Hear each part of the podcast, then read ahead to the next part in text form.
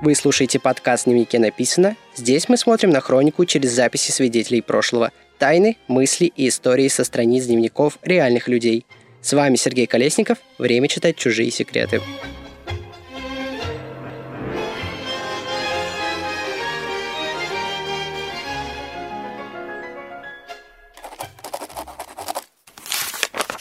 Двадцать восьмого марта 1953 года на первой полосе советской газеты «Правда» выходит указ.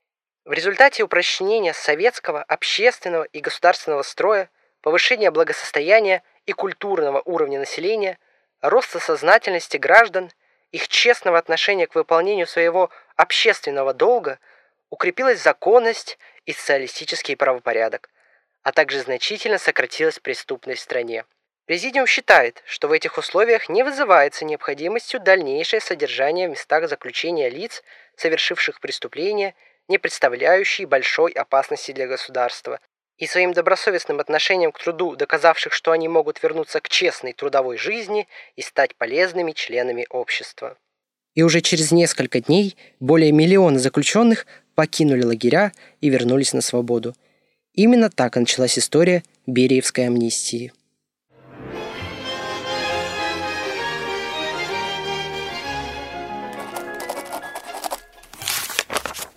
Этот эпизод в дневнике написано затронет историю самой массовой амнистии за все время существования России.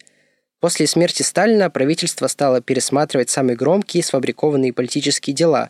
Дело врачей, дело против работников силовых структур.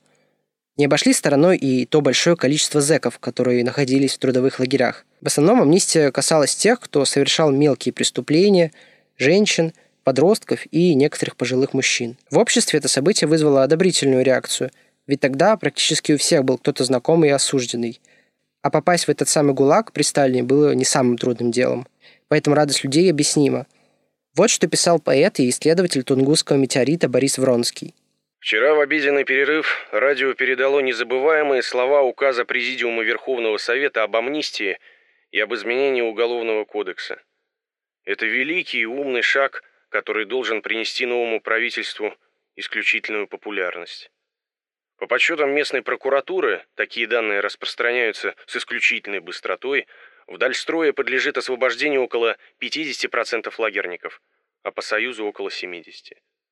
Когда я услышал об этом указе, у меня буквально слезы брызнули из глаз. Это очень крупная реформа, которую можно только приветствовать и которая показывает, какая напряженная, нервная обстановка была у нас всех. Амнистия явилась неожиданным актом для всех. Никакой подготовки к ней проведено не было, и сейчас все предприятия столкнулись перед фактом появления огромного количества вольных граждан, которых надо как-то устраивать с жильем, питанием, бытом. Транспортных средств на их перевозку нет. Было принято решение освобождать из лагеря в первую очередь тех, кто изъявит желание заключить договор от 6 месяцев до 3 лет. Для многих граждан это событие было очень личной историей, как, например, для Варвары Малахиевой. Итак, амнистия. Готова была при этом известие отвесить земной поклон Маленкову, Ворошилову и другим, кто вершит судьбы народа. И кто даст мне увидеть мое дитя, мою дочь. Приехала из дальних стран Тонечка, моя загорская ученица. Результат амнистии. Вины не было, но тогда принято было высылать за княжеские и графские фамилии. Вид у нее обнищавший и застенчивый, но подавленности нет. С оттенком живой мысли, спокойный, длинный взгляд. Она знает английский и французский языки. В Москве могла бы найти заработок. Десять лет такой жизни, какая выпала на долю Тонечки, не шутка. Одиночество, чуждая среда — Единственная радость была за это время два приезда тетки, Марии Федоровны к ней. Радость была не только в столице.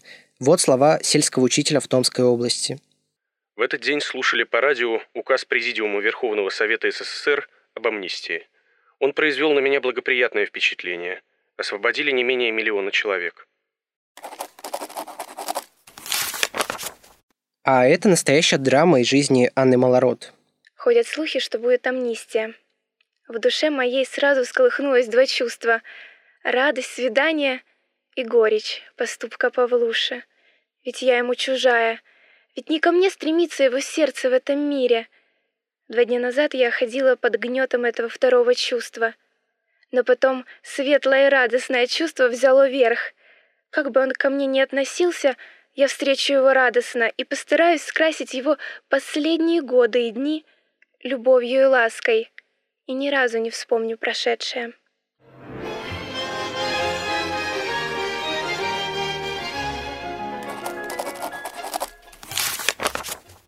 Но не все смотрели на амнистию с положительной стороны. Находились и ярые противники. Художница Любовь Шапорина так записала в своем дневнике. Давно не писала дневника. За это время произошло несколько многозначительных событий. Первое — снижение цен. В первый день этого снижения в магазинах стояли в очередях толпы. Можно было думать, что цены снижены всего на один день. Второе. 29 марта опубликован указ о довольно широкой амнистии, которая, увы, коснется только воров и казнокрадов.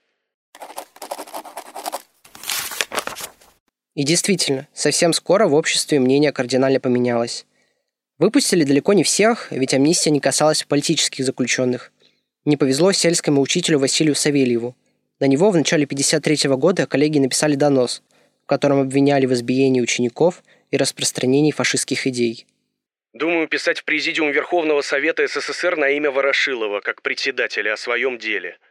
Ведь вышел указ об амнистии для многих осужденных, чтобы они возвратились к работе, а ведь я не преступник. Только благодаря подлецам приходится страдать мне. Неужели мне не будет амнистии? Написал черновик, ну как послать? Сын учится в седьмом классе. Ведь если что, на нем выместят свою злобу, а ему надо учиться дальше. Решили послать в Москву к концу учебного года. А о жизни еще вчерашних зэков государство не подумало. Многим было некуда идти, и они не знали, что делать со свалившейся на них свободой. Геннадий Абрамов рассказал историю своего товарища, которая хорошо отражает происходящее в людях. Новиков после амнистии оставался в Краснотурьинске. Жить там ему можно бы было. У него родилась дочка, он по-прежнему преподавал и работал конструктором. Культурно проводил досуг. Привез из Москвы лыжи и стал, между прочим, охотником, приобретя ружье. И получилось по-чеховски. Если на стенке висит ружье, рано или поздно оно должно выстрелить. Видимо, кроме тещи грызла его тоска. Мне это очень понятно, я позже расскажу о своих ощущениях по выходе на свободу. Не обошлось у Сергея Борисовича и без нашего русского средства облегчать жизненные невзгоды. Стал он выпивать, и чем дальше, тем чаще и больше.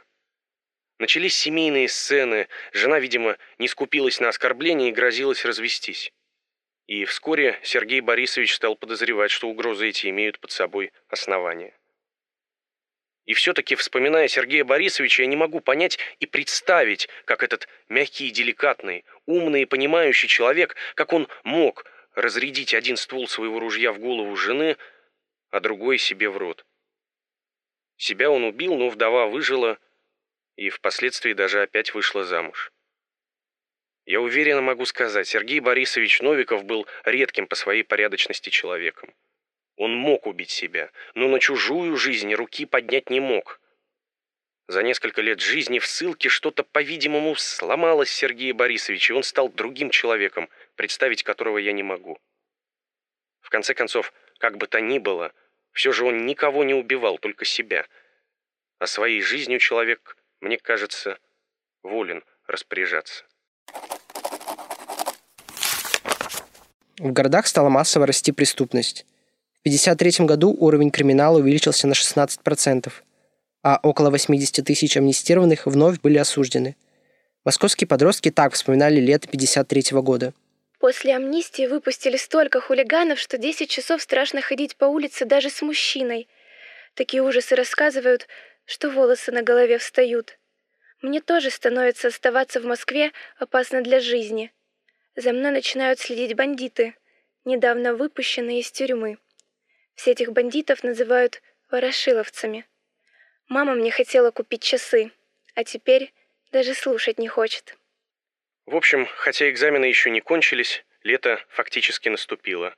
Только спать на балконе мне не разрешают, несмотря на жару. После амнистии в Москве и под Москвой появилась масса бандитов. О них ходят всякие ужасные слухи, и все взрослые их боятся. Другие города тоже находились в страхе. Вот как вспоминал обстановку в Уфе литературовед Ромен Назиров. Уфа полна амнистированными. Ходят слухи об убийствах, ограблениях, хулиганствах. Среди бела дня очищают квартиры, отнимают часы, велосипеды. Незнакомые люди подходят на улице с вопросом «Курить есть?» или с требованием «Отдай деньги». Золотое время для воров и бандитов. Избили милиционера на базаре днем, проигрывают людей в карты, проигрывают человеческую жизнь. Убивают первого встречного. Жалобы заполонили газеты. Почему-то тогда люди считали это действенным способом. Неожиданно в газету хлынул поток писем жалоб. Многие города и области страны наводнили банды уголовников, рецидивистов. Люди боялись выходить из дома, требовали усилить патрулирование ночных улиц и парков. Это было последствием амнистии, объявленной после смерти Сталина. Со странной поспешностью прощение даровали отпетым, потерявшим человеческий облик преступникам. Чуть позже стало понятным, что на самом деле скрывалось за сим актом милосердия. А у знаменитого писателя Михаила Пришвина состоялся довольно забавный разговор с сыном. Петя сказал, «Отец, что же это такое? Отстранение евреев, амнистия, снижение цен. Все как будто делается к лучшему, а на людей посмотришь. Люди не лучше. Как ты это понимаешь? Так понимаю, ответил я, что ты сам растешь и понемногу вырастаешь из-под детского оптимизма. Для тебя, как бы теперь ни было хорошо, люди от этого не получают. Чтобы люди получили, на них надо по-другому смотреть.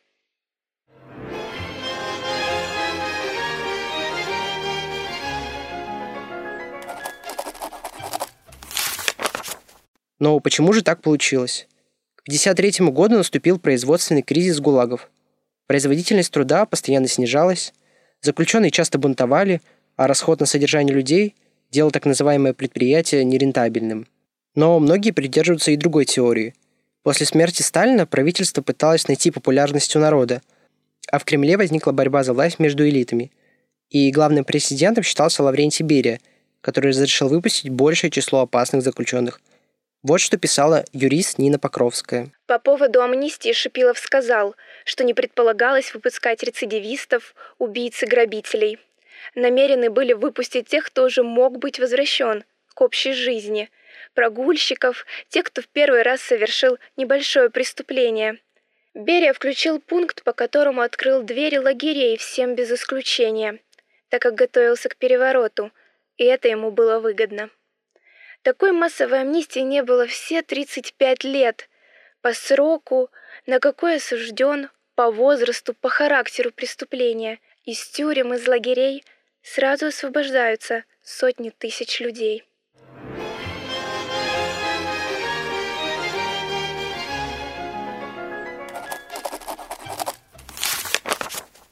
Спустя годы мы понимаем, что время после Сталина не было каким-то глобальным послаблением, а оказалось лишь оттепелью – где даже изначально добрые намерения оборачивались плохими последствиями. И здесь, как нельзя кстати, подходят строчки из дневника журналиста Олега Попцова. И хрущевская оттепель, и акт массовой амнистии граждан, сделавшие ощущение личной свободы реальностью, породили радость надежд среди советской интеллигенции. «ГУЛАГ позади», — свободно выдохнула интеллигенция. Это было действительно так. Но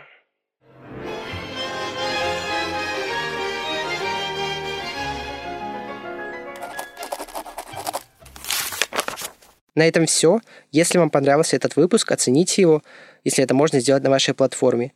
Еще хочу рассказать вам про свой блог. Он также касается дневников и ведется от лица девочки-подростка, которая жила сто лет назад. Ссылка будет в описании этого выпуска. А с вами был подкаст «Дневнике написано».